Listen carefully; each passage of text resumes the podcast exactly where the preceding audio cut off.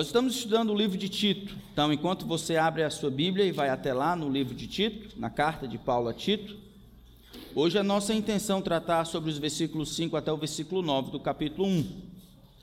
Vamos talvez ficar no versículo 5 e 6, já vou dizer de antemão. Só para lembrar o que, que estava acontecendo, Paulo provavelmente fundou esta igreja ali na cidade ou na ilha de Creta, uma das ilhas das três maiores ilhas ali do Mediterrâneo. É provável que ele plantou essa igreja logo depois de ser liberto da primeira prisão que ele teve. Então ele é liberto, ele vai com Tito, planta essa igreja, fica um pouco de tempo lá, e aí ele tem que sair para continuar plantando, plantando igrejas. Esse é o significado da palavra por esta causa te deixei em Creta, que aparece no versículo 5. Então, Paulo está tentando estimular Tito a ter um plano diretor. Paulo tem um plano de sucessão. Ele sabe que, como apóstolo, ele está caminhando para o final da vida. Ele quer que as igrejas que ele deixa de trás dele sejam edificadas, estruturadas, organizadas. Os falsos mestres estavam surgindo. Paulo sabe que a perseguição acirrada vai começar e ele vai ter que sofrer o martírio. Paulo então tem um plano de ação, um plano de sucessão que envolve um homem, Tito, seu filho na fé, e aí o que Deus pode fazer por meio de Tito na vida de outros para organizar a igreja. Então nós temos o plano diretor, versículo 5 e versículo 6, 7, 8 e 9. Olha, vamos fazer a leitura desse texto. Por esta causa, Tito capítulo 1, versículo 5 diz: Por esta causa te deixei em Creta, para que pusesses em ordem as coisas restantes, bem como em cada cidade, constituísses presbíteros, conforme te prescrevi. Alguém que seja irrepreensível, marido de uma só mulher, que tenha filhos crentes, que não são acusados de dissolução, nem são subordinados porque é indispensável que o bispo seja irrepreensível como despenseiro de Deus, não arrogante, não irracível, não dado ao vinho, nem violento, nem cobiçoso de torpe ganância, antes hospitaleiro, amigo do bem, sóbrio, justo, piedoso, que tenha domínio de si, apegado à palavra fiel, que é segundo a doutrina, de modo que tenha poder tanto para exortar pelo reto ensino, como para convencer os que o contradizem. Não muito tempo atrás eu ouvi a história, um amigo meu contando que havia planejado numa viagem missionária ir para o Egito para tra trabalhar com os muçulmanos lá do Egito. Então foi logo em 2003, então teve aquele problema na, da explosão na embaixada lá da Bélgica e coisas assim. Ele teve que ir para outro canto. Então a agência missionária deslocou esta equipe de jovens do Egito e levaram ele para a Sibéria, lá no Dudinka, lá onde as pessoas testam as armas nucleares, lá na Rússia, longe que só. Chegando lá, esses irmãos, eles iam passar duas semanas trabalhando com os universitários, ensinando inglês, com a oportunidade talvez de compartilhar o evangelho com aqueles irmãos. Chegando lá, então, eles conhecem, vou chamar de doutor T, um homem que era bem sucedido nos Estados Unidos e havia deixado a medicina para ser um missionário, plantador de igrejas na região da Sibéria, da Dundinka, fazendo uso da medicina para tentar abençoar os, as pessoas lá e assim plantar igrejas. Naquele semestre, aquele médico, missionário, plantador de igrejas, ele estava ensinando uma determinada matéria. E um dos alunos discordou da nota final. Então ele veio para o professor, o cristão, o doutor T, e disse: Olha, eu não concordo com a sua nota final. Ele disse: oh, Me desculpe, você fez por merecer, você não fez como deveria fazer. Desculpe, mas essa é a nota final. Não essa. Essa é a nota final. O homem disse: oh, desculpa, eu não posso, eu não vou poder mudar. O homem disse: Você tem certeza? Tenho certeza. Então o homem foi e destruiu o carro do médico, do missionário. Depois ameaçou ele por telefone dizendo: Olha, se essa é a nota final, desculpe, mas você vai ter que pagar com a própria vida. Aquilo deu um reboliço ali na Sibéria. A CIA teve que intervir. Esses, esses irmãos que estavam com esse missionário receberam uma ligação anônima de noite dizendo: Olha, vocês têm que fugir rapidamente. A CIA então manda o serviço secreto para deslocar esses irmãos de volta para os Estados Unidos. E enquanto esses irmãos estão lá, esses jovens estão lá, pensando: o que nós vamos fazer? As pessoas estão nos perseguindo. O líder daqueles jovens teve uma das maiores revelações da sua vida. No canto da sala, ele olhou o missionário, um homem já maduro, dos 60 anos, que chorava e ligava pelos seus, para os seus irmãos, dizendo: Olha, eu tenho que partir. A minha vida está em risco, esses irmãos que estão comigo estão em risco. Eu sei que vocês precisam de mim e no momento em que vocês mais precisam, eu não estarei aqui. Enquanto os outros procuraram, procuravam meios de escapar, talvez levar as coisas que tinham trazido, pensando na sua segurança, o homem no canto pensava no seu povo, nas suas ovelhas. E aquele jovem, então, pela primeira vez na vida, ele foi confrontado com a ideia do que significa ser um pastor. Um pastor não é um homem que toma as decisões na igreja. Os pastores, presbíteros e bispos, termos intercambiáveis que descrevem a função daquele que se propõe como servo da igreja, escravo de Cristo. Ele não recebe este título, este ofício, por causa de poderes miraculosos, ou por inteligência espetacular, ou porque ele é um homem de destaque no mundo e deve refletir o mesmo destaque que ele tem lá fora, aqui dentro da igreja. Um pastor, um presbítero ou um bispo nada mais é do que um homem que tem como consideração primordial a saúde mental e espiritual do seu povo. É aquele que, independente do que aconteça com ele, a bolinha, o balãozinho que virá é como o meu povo vai permanecer. Lembra que quando Jesus, em Mateus capítulo 9, ele olhou a multidão, ele tentou descrever aquela multidão de maneira mais crassa possível, um estado deplorável daquela multidão. E o que ele disse é: Olha, eu sinto compaixão por este povo, todos estão aflitos e exaustos. Como? Ovelhas que não têm pastor. Uma ovelha sem pastor é uma ovelha sem proteção, sem cuidado, é uma ovelha sem direção, é uma presa fácil daqueles que estão de fora, é comida dentro do menu daqueles que são lobos vorazes.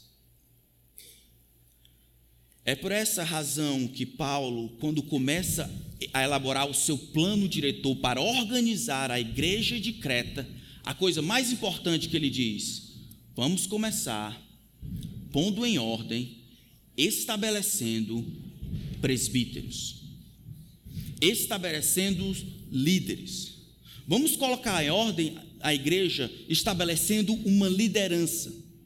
Pessoas que estejam lá, que possam proteger, cuidar do rebanho, que possam de fato se colocar entre as coisas que estão do lado de fora, as coisas que ameaçam a igreja que está dentro e os, as próprias ovelhas.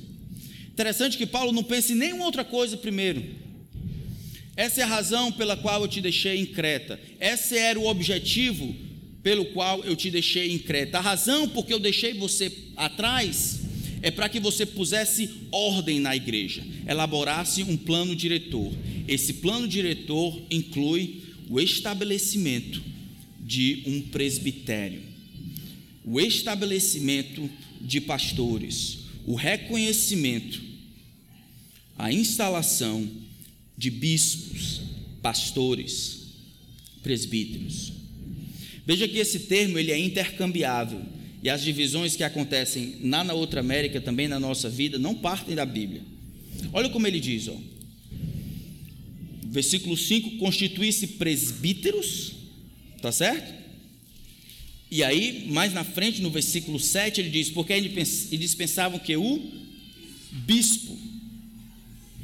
Agora, por que, que ele faz essa diferença entre termos aqui? Deixa eu tentar explicar, fazer um resumão.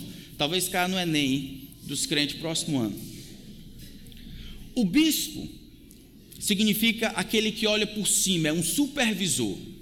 No mundo gentil, era essa maneira como aqueles que administravam as coisas eram chamados era um bispo, era um supervisor, era aquele que ficaria ali num palanque mais alto, não porque ele era mais importante, mas que ele tivesse a visão de cima para saber se as coisas estavam organizadas, se todo mundo estava trabalhando, se todo mundo estava sendo bem cuidado. Era um bispo, um supervisor. Esse termo é gentil, grego.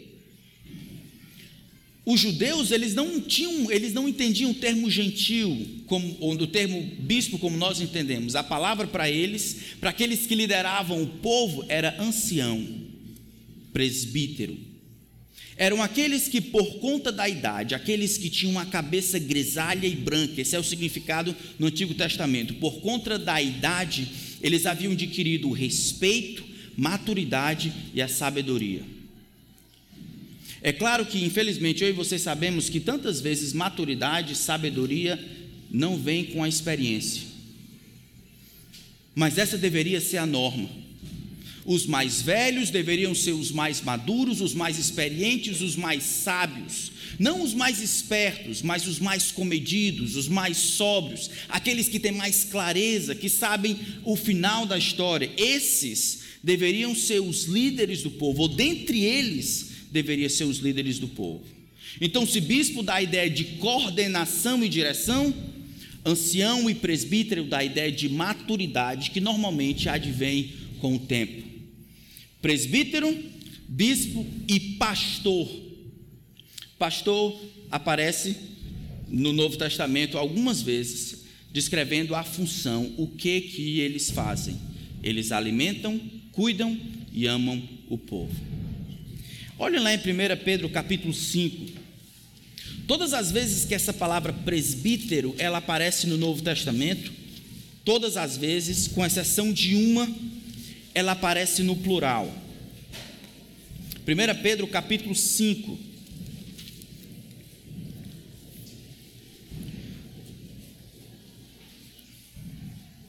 Diz: Rogo pois aos presbíteros que há entre vós, eu, presbítero com ele. Essa é a única ocorrência da palavra presbítero que aparece no singular. Todas as outras ocorrências do Novo Testamento que a palavra presbítero aparece, ocorre, aparece sempre no plural. Acho interessante porque aqui vai descrever qual a função dos presbíteros. Rogo, pois, eu, presbítero que há entre vós, ou presbítero, aos presbíteros que há entre vós, eu presbítero com eles, e testemunho dos sofrimentos de Cristo, e ainda co-participante da glória que há de ser revelada. Qual é o mandamento? Pastoreai o rebanho de Deus, ou funcionem como pastor, sirvam como pastores, alimentando, amando, cuidando e protegendo o rebanho de Deus. Não por constrangimento, não por obrigação, não, não como que fazendo favor, mas de boa vontade, como Deus quer não por causa do dinheiro, não por sorte da ganância, nem como dominadores do que vos foram confiados, achando que são chefes, donos da igreja, não demandando respeito, não exercendo autoridade de cima para baixo, mas tornando-vos modelos do rebanho. Ora, logo que o Supremo Pastor se manifestar, então recebereis a inacessível coroa da glória. Esse é o plano diretor para a igreja. Talvez você pode estar perguntando como então? Como eu contribuo para este plano diretor da igreja? Se o propósito de Paulo em deixar Tito lá era para que ele pusesse em ordem, a palavra pusesse em ordem é para que ele fixasse, para que ele ajeitasse, para que ele fizesse os ajustes necessários para que a igreja pudesse ser tudo o que deveria ser. Um pouco mais na frente, no capítulo 1, ele vai falar sobre essa igreja em Creta: imorais, perversos, preguiçosos, reconhecidos por todo mundo. Paulo planta uma igreja, vai-se embora e diz: Tito, agora é a tua vez.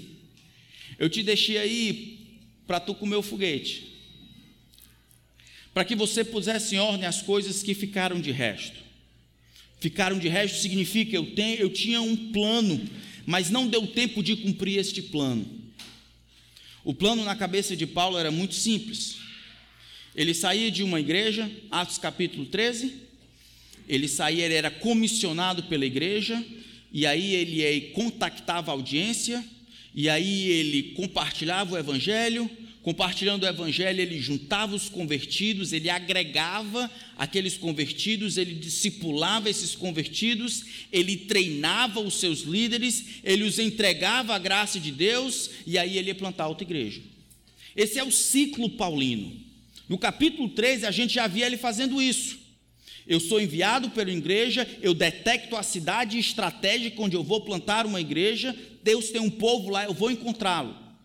Ele chega lá, ele compartilha o evangelho, Deus salva as pessoas, ele congrega os, o, aqueles que são convertidos, ele discipula todas as pessoas, ele treina os obreiros, ele os entrega a graça e ele dá tchau. Paulo é o tipo de pastor que ele chega na igreja dizendo: Rapaz, eu tenho que encontrar a maneira de sair daqui. Ele já chegava assim: Eu vou para essa terra aqui, eu tenho que encontrar a maneira de sair o mais rápido possível. Era o ciclo paulino. Ele era um plantador de igreja, um plantador pioneiro. E ele diz: Não deu tempo, Tito. Então eu quero que você coloque as coisas de resto, as coisas em ordem. Aí eu quero que você faça as coisas como deveriam ser feitas. Se você e eu quisermos contribuir para deixar a igreja ou seguir o plano diretor da igreja, a primeira coisa que eu e você precisamos fazer é afirmar o modelo que Deus a, a, a, que Deus qual é a palavra em português? Que Deus estabeleceu. Afirmar a palavra, o modelo que Deus estabeleceu para a condução da sua igreja. Nós afirmamos a função pastoral. Nós não inventamos uma outra maneira, nós não criamos aquilo que melhor satisfaz as nossas ambições culturais, nós não inventamos uma coisa porque achamos que seja mais pragmática, nós lemos a palavra de Deus e deixamos que ela guie a maneira como o dono da igreja governa, lidera, guia a igreja. E aí, voltando para o nosso texto de Tito, Parece que isso está bem claro. Por esta causa te deixei em Creta para que pusesses em ordem as coisas restantes, como em cada cidade constituístes presbíteros, como te prescrevi. Veja que as cidades são variadas dentro dessa ilha. Mas é cada, mas é um bocado de presbítero em cada cidade. Os presbíteros estão no plural, você constitui presbítero, você encontra os presbíteros, os homens que são mais maduros, os mais qualificados, aqueles que estão dispostos a serem servos de Deus, aqueles que, quando surgir a perseguição, eles vão ser martirizados primeiro. Você encontra esses homens aí e você instala esses homens ali como líderes do povo nas variadas igrejas. Algumas pessoas vão dizer que a quantidade de pastores deve ser determinada pelo tamanho da igreja. Já viram isso? Um pastor para cada 100. 200, dois pastores.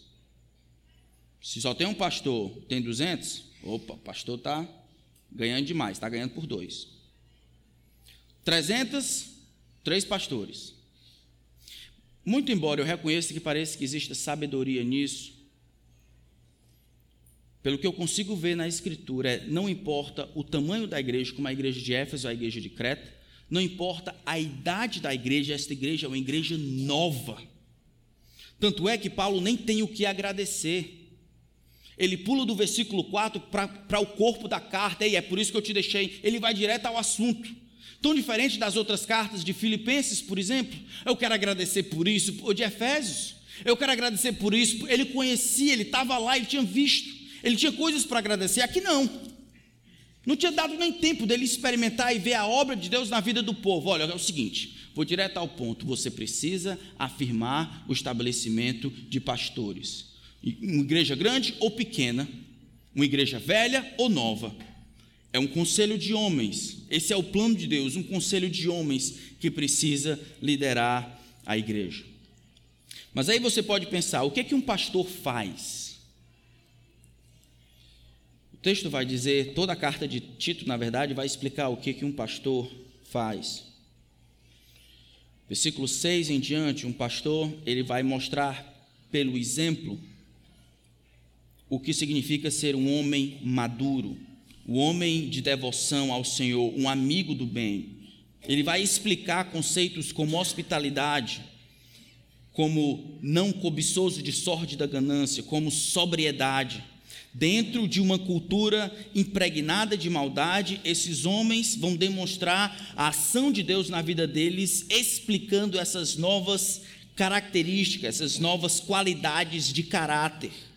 Amigo do bem, piedoso, domínio próprio, apegado à palavra fiel. Os homens, esses devem ser modelos para isso.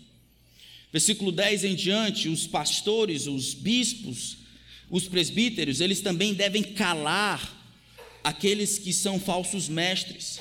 Verso 10 diz: Há muitos insubordinados, enganadores, pauradores frívolos. Versículo 11: É preciso fazê-los calar. Enquanto ele cuida, lidera, protege e é gentil com o seu povo, os presbíteros, bispos, eles se insurgem contra aqueles que querem fazer das ovelhas presa. Os falsos mestres, os pauradores frívolos, aqueles que têm uma lábia boca, uma lábia bonita, mas é vazio, eles se insurgem protegendo o povo. Tanto atacam o mal quanto defendem o bem capítulo 2 em diante, eles vão pregar, explicar a sã doutrina. Versículo 7, torna-te pessoalmente padrão das boas obras. No ensino, mostra integridade reverência. Esse pessoal tinha se convertido aqui há pouco tempo. Quem é que vai dizer para eles o que é verdade e erro? Tito vai treinar um grupo de homens para que eles ensinem ao povo, para que eles discipulem ao povo, para que eles expliquem a verdade assim, ó. O conteúdo da verdade é assim. Enquanto eles se mostram o modelo do rebanho, eles explicam o que é a verdade, protegendo a sã doutrina. Versículo 11 em diante, eles vão devem estimular as pessoas a reconhecer que tudo está ancorado na graça de Deus Versículo 15. É responsabilidade também dos presbíteros exortar, repreender com toda a autoridade, não deles. Autoridade que vem da palavra de Deus, dada pelo próprio Deus.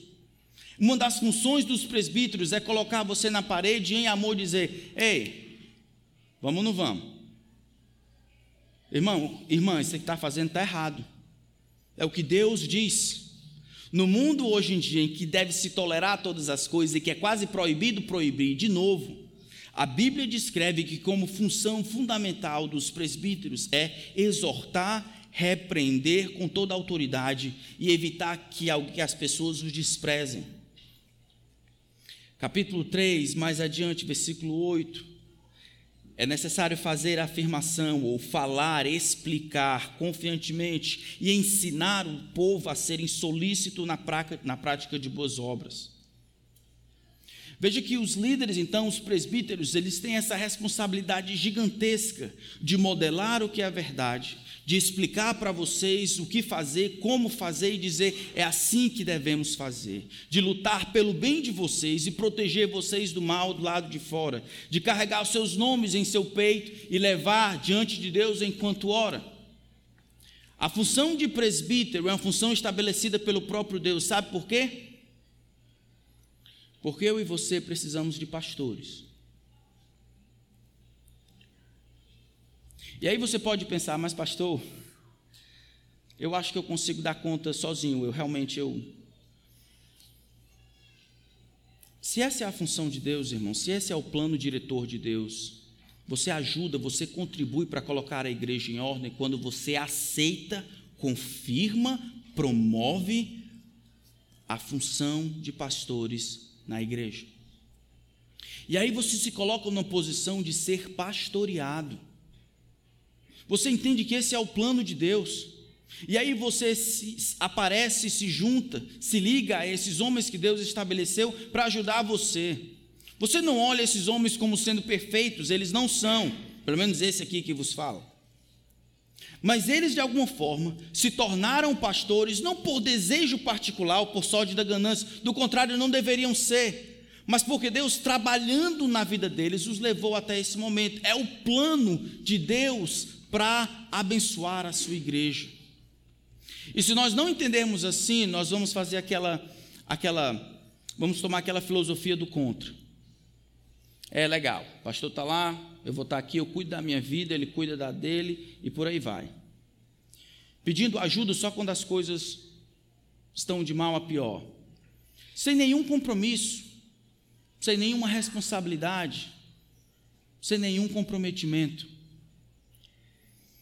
Na verdade, esse é um conceito triste que a nossa igreja do Planalto precisa rever, é o conceito de membresia. O que significa ser membro?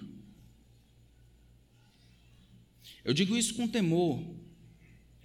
Para mim e para os meus irmãos, se você é membro, significa que um dia eu vou comparecer diante de Deus, o Deus que fez os céus e a terra. E eu vou lembrar de você. E Deus vai perguntar para mim, ô Tiago, aquele povo ali, ó, né, aquele, aquele pessoal ali, aquele menino ali que estava lá, que disse que era membro, a tua ovelha. Eu te dei para ele, foi para tu morrer e trabalhar para servi-lo para de alguma forma poder ajudar, encorajar, consolar, dirigir, ensinar aquele camarada ali. O que é que tu fez? Tu cuidou da minha ovelha porque eu, eu morri pela minha ovelha, a minha igreja, minha noiva, eu dei foi o meu sangue por ela. Não vale não teu esforço, Tiago? Não vale teu tempo não de oração? Como é? Eu queria que esse fosse o compromisso entre eu e você, entre o conselho e vocês. Porque esse é o plano de Deus, não é uma coisa que os homens estão inventando. E se nós quisesse, quisermos de fato contribuir para esse plano diretor estabelecido pelo próprio Deus, a primeira coisa é: Senhor, tu estabeleceste pastores, bispos, presbíteros, como presente de Deus para me ajudar. E aí você aniquila esse orgulho e pede ajuda, e fica perto e pergunta, e pede. Pergunte se seus pastores estão orando por você. Dê trabalho para eles, pastor. Ore pelo meu filho, minha mãe, meu tio, vizinho, o, todo mundo. Ajude os seus pastores a cuidarem de você. Você precisa deles. É assim que Deus pastoreia o seu povo, por meio de subalternos, como eu e os outros pastores aqui. Para que isso fique claro, como é que a igreja deveria se relacionar com os seus pastores? Bom, como é que os pastores deveriam se relacionar com a sua igreja? Eles deveriam ser modelo para eles, não como dominadores do que vos foram confiados, mas tornando-vos exemplos. Não motivados por dinheiro, olhando na pele das ovelhas uma maneira de ganhar, qualquer que seja. Esses não. Eles devem sacrificialmente dar de si para benefício do seu povo. Mas como é que então, baseado em 1 Pedro 5, como é que então que as ovelhas se relacionariam com seus pastores? 1 Coríntios capítulo 16, vamos olhar três textos. Eu queria que vocês abrissem lá. 1 Coríntios capítulo 16.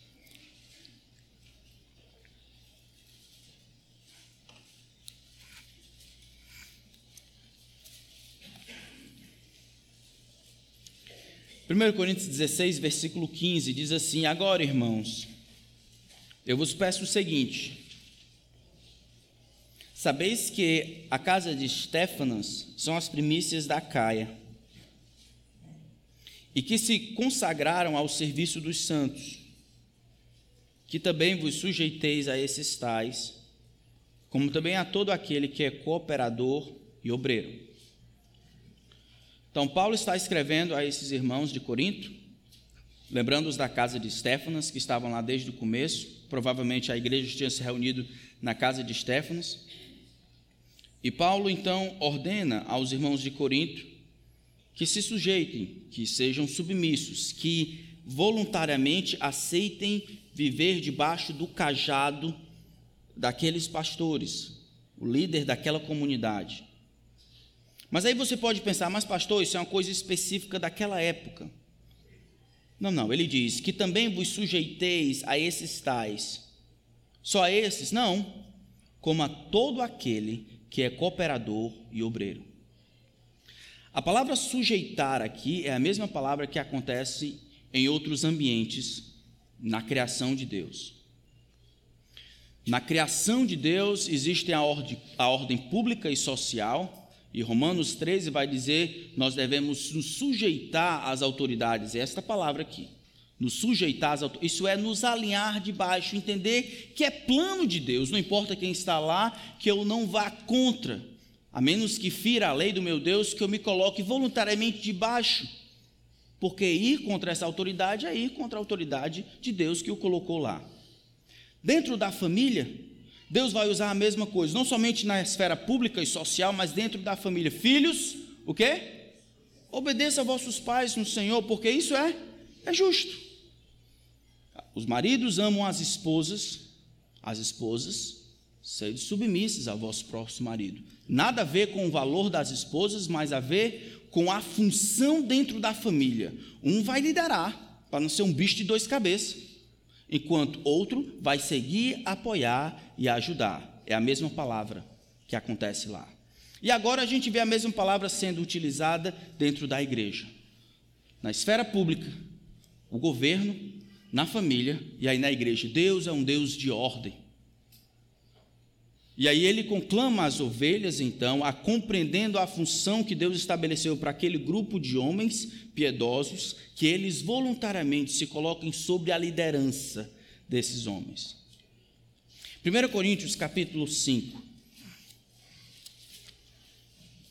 Mas não é só uma submissão crua.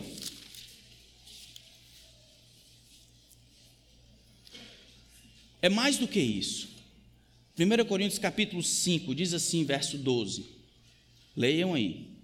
Agora vos rogamos, irmãos, que acateis com apreço os que trabalham entre vós e vos presidem no Senhor e vos admoestam e que os tenhais com amor em máxima consideração por causa do trabalho que realizam. Viver em paz uns com os outros. 1 Tessalonicenses 5. Eu disse Tessalonicenses, não? Coríntios? Não, disse isso não, está gravado. E está gravado, não? 1 Tessalonicenses 5, rapaz. Johnny, depois tem que editar, viu? 1 Tessalonicenses 5,12. Agora, irmãos, nós rogamos a vocês que acateis com apreço, isso é, não é só submissão, é carinho aqui, é apreço. Mas por quê? Os que trabalham entre vós, eles estão servindo vocês, eles, eles estão aqui para trabalhar para vocês. Qual o trabalho que eles fazem? Eles presidem vocês no Senhor, eles lideram, eles exortam, eles ajudam, eles confortam, eles corrigem, eles modelam e eles vos admoestam. Mas tem mais, e que os tenhais com amor em máxima consideração, por causa do trabalho que realizam. Então, se 1 Coríntios capítulo 16, a responsabilidade era se colocar numa posição de ser liderado, aqui o mandamento é um pouco maior. Nós que somos cristãos, assim como o pai, ele não deseja que o seu filho obedeça simplesmente pelo fato de obedecer, ele quer ganhar o coração do filho, ele gostaria que o filho compreendesse a razão pela qual o pai está ordenando aquilo. Filho, não bote a mão no fogo, você vai sei lá, se queimar, meu filho, não coma isso, você vai ficar doente. Que a compreensão da razão pela qual a proibição existe ajudasse o filho a, a passar da etapa de obedecer por obedecer, papai está mandando de ponto final, para entender: meu pai me ama. Meu pai está dizendo isso é para o meu bem. Esta ordem não é a ordem de um ditador, de um homem que exerce a autoridade de cima para baixo. É um homem que compreende algumas coisas mais do que eu e está lá para me ajudar. Não faça assim. Aqueles que fazem isso deveriam ser recebidos, tratados pela igreja com máxima consideração por causa do trabalho que realizam. Hebreus capítulo 13. Hebreus 13.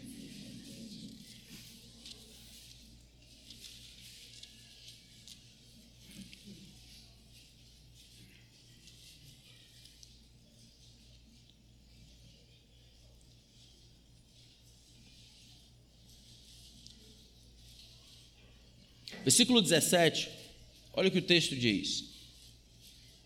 Obedecei aos vossos guias. Quem são os, os vossos guias? Versículo 7 do mesmo capítulo. Lembrai-vos dos vossos guias. Quem são esses? Os quais vos pregaram a palavra de Deus. Aqueles que primeiro compartilharam a palavra de Deus. Talvez os plantadores daquela igreja. Aqueles que explicaram a palavra de Deus. Voltem lá para o 17 do capítulo 13. Obedecei aos vossos guias, aos vossos líderes, e sede submissos para com eles, porque eles são especiais, seres iluminados. De novo, esta obediência está ligada ao trabalho que eles realizam. Sede submisso para com eles, pois velam por vossa alma. E esse aqui é um dos textos que eu, sinceramente, tive que considerar antes de assumir a responsabilidade de ser o novo pastor de vocês. Por causa das muitas responsabilidades que eu já tinha, esse foi um texto que me tirou o sono. Por isso que um do, posso falar, por isso que um dos requerimentos das condições que eu coloquei é que a gente tivesse condições de criar e treinar um conselho de homens. Porque eu quero velar pela alma de vocês de maneira correta. Como quem deve prestar contas. Você acha que eu vou prestar conta é a você? Acham que porque ajudam o pastor, o pastor que de fato é pastor, presbítero, ajudam, sustentam o pastor, é, é, é por isso que é isso que segura ele no trabalho? É por causa de Jesus, irmãos. Prestar conta diante de vocês, essa é, um, é uma coisa que pesa no meu coração. Vocês podem ajudar a gente ou piorar. O texto diz: para que façam isso com alegria e não gemendo, porque isso não aproveita a vós outros. Que a alegria do, dos pastores, dos líderes que Deus colocou na vida de vocês, seja uma motivação a mais para que vocês compreendam as diretrizes, a liderança, como uma coisa boa, não como uma coisa ruim, para que eles façam com alegria e não gemendo, porque isso não é bom para vocês. Já imaginou?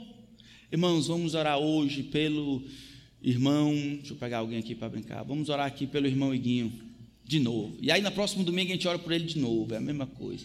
Na próximo domingo, de novo. Vamos orar por ele. Ele precisa muito de Jesus. Vamos continuar orando. E no próximo, de novo entendendo que ele não está correspondendo ao que Deus deseja para ele, a todo o trabalho, a ajuda, o esforço que esses pastores estão fazendo para tentar ajudar esse camarada. E aí agora o tratamento que deveria ser só difícil, agora é intragável, e aquela atividade de oração se torna um peso, e agora ter que falar com aquele irmão, de, na, depois de 200 vezes, agora é um peso, de dizer o beabá não é assim, por favor, creia que isso não é a vontade de Deus, obedeça ao que Deus diz, e aquele processo de caminhar com Ele, sem ver Ele produzindo nenhum resultado, vai fazer com que a atividade pastoral, que deveria ser uma alegria, seja feita como que gemendo.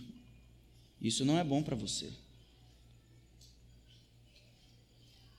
Era assim, é assim que as igrejas deveriam se relacionar com seus líderes, os pastores, presbíteros e bispos que Deus colocou para vocês.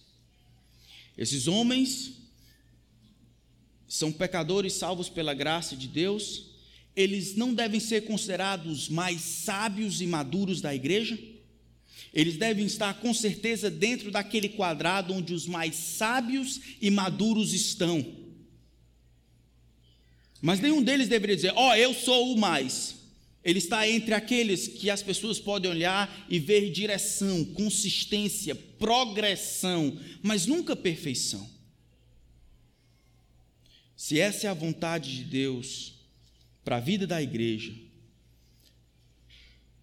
minha exortação é que todos nós aceitemos esse modelo, afirmando, afirmando os pastores que Deus nos deu, nos colocando voluntariamente debaixo do cajado deles. Porque eles velam pela alma de vocês, para que façam isso com alegria, não gemendo, porque eles vão prestar contas diante de vocês. Mas o texto então nos diz uma segunda coisa. Se nós quisers, quisermos de fato seguir esse plano diretor estabelecido por Deus para a igreja, a primeira coisa é afirme a função dos pastores, como Paulo havia prescrito. A segunda coisa, começando do versículo 6, é que se concentre nas qualificações bíblicas. Você afirma a função dos pastores, homens piedosos, salvos pela graça de Cristo, ovelhas entre as outras ovelhas, trazidas por Deus para liderar o povo. Ao mesmo tempo, você se concentra nas qualificações bíblicas. Deixa eu explicar como, é, como isso é perigoso. Eu cresci numa época em que era, era terrível você duvidar ou colocar em xeque a, o chamado subjetivo de alguém. Então o camarada está lá e ele dizia: Olha, eu quero ser pastor e missionário.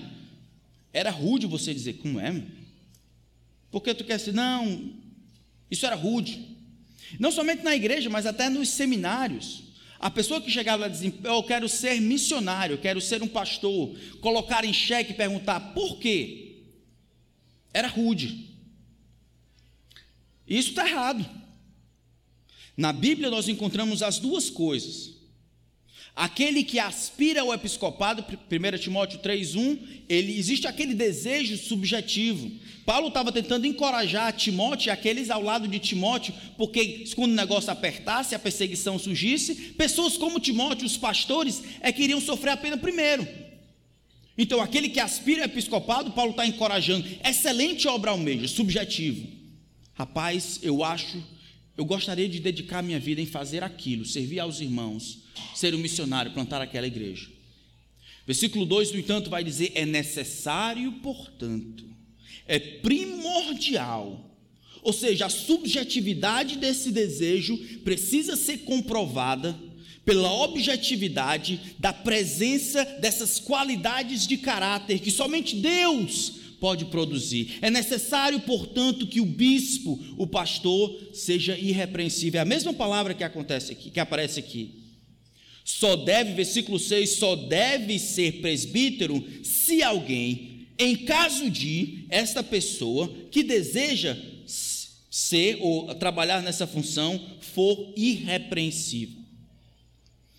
A subjetividade, ela é comprovada, corrobora com aquelas qualidades de caráter que nenhum dos homens pode produzir. O que, se é, o que significa ser irrepreensível?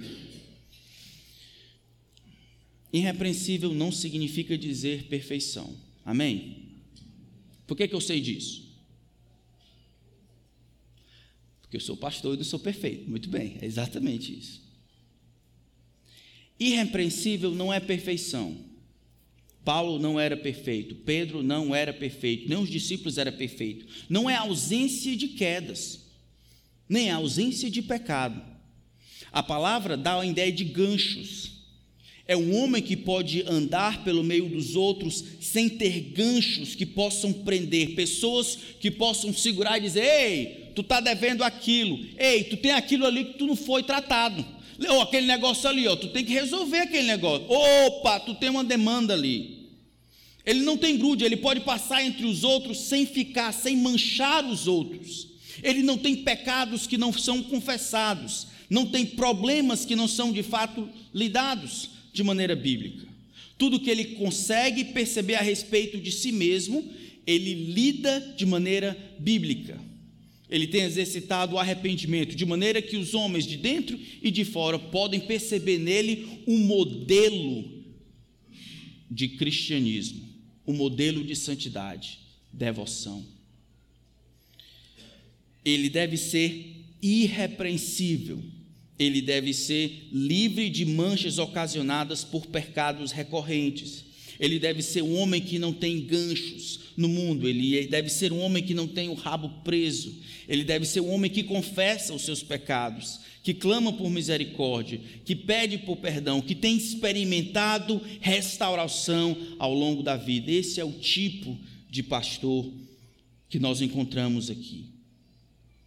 Ele vai explicar, ampliar um pouco mais o que isso quer dizer. E ele vai falar sobre as responsabilidades dentro da, da família e depois as responsabilidades fora. Hoje nós vamos ver as responsabilidades dentro da família.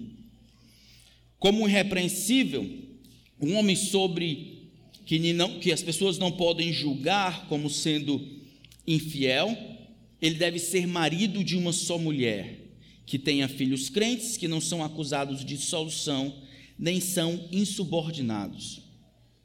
Marido de uma só mulher não quer dizer que ele tem que ser casado. Paulo parece que era solteiro. Marido de só mulher dá a ideia de que, havendo casamento ou sendo casado, que seja apenas com uma mulher. O pastor então deve ter uma vida moral que seja claro para todas as pessoas no relacionamento público de que aquela mulher, a esposa dele, é a mulher da vida dele na maneira como ele se comporta, na maneira como ele trata as outras irmãs e as outras senhoras, não existe nenhuma aparência de maldade. É claro para todo mundo que ele é casado com aquela mulher, com a sua esposa, que o coração, atenção, amor, devoção e as coisas que são ligadas no casamento pertencem a ela. Ele é moralmente inatacável.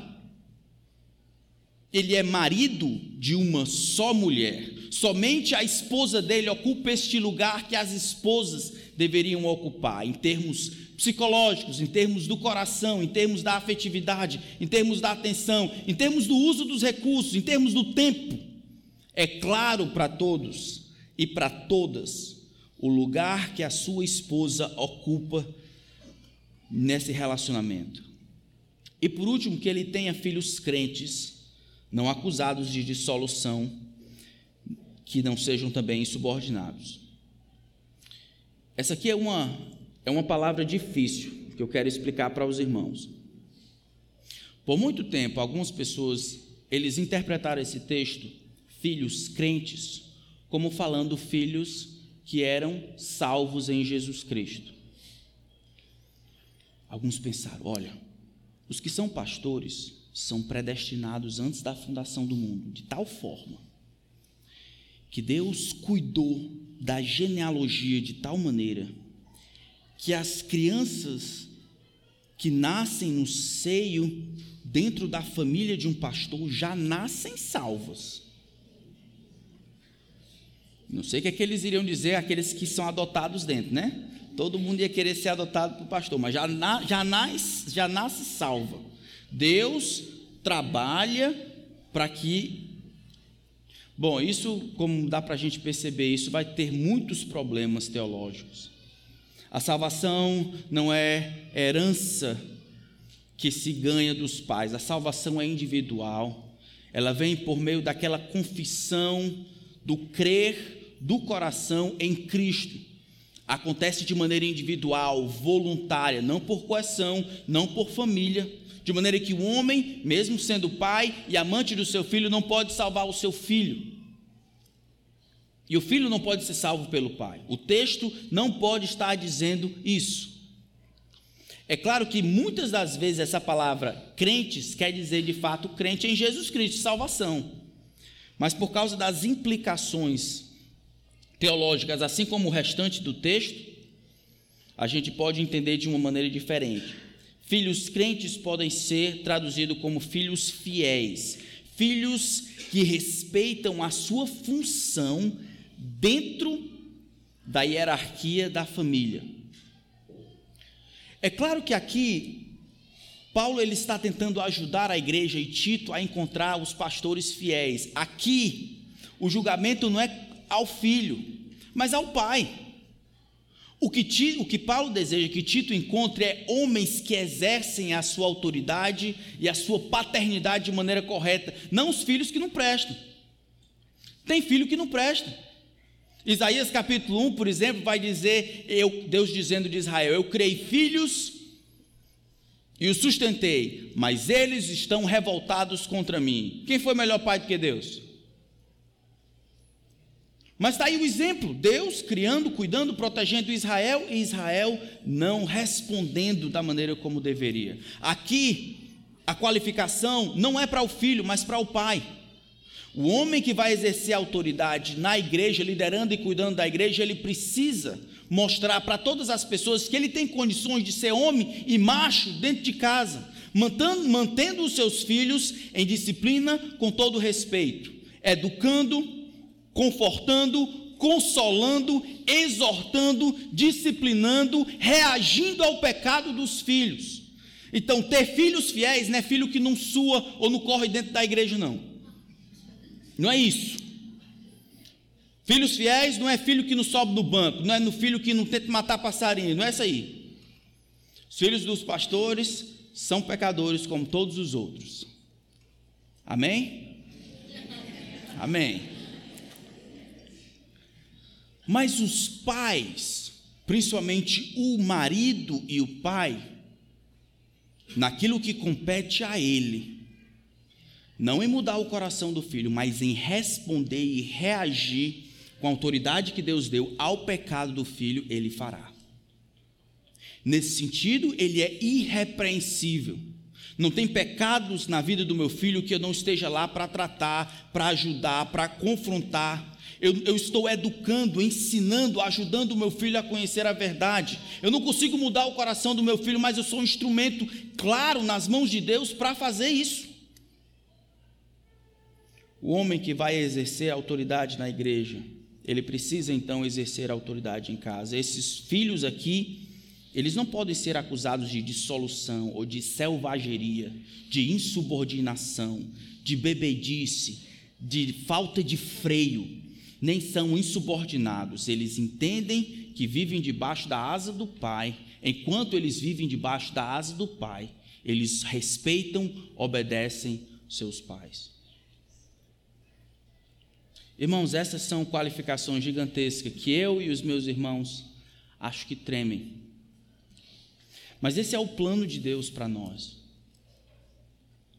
E o nosso desejo, como conselho, é que a gente abarque essa ideia juntos.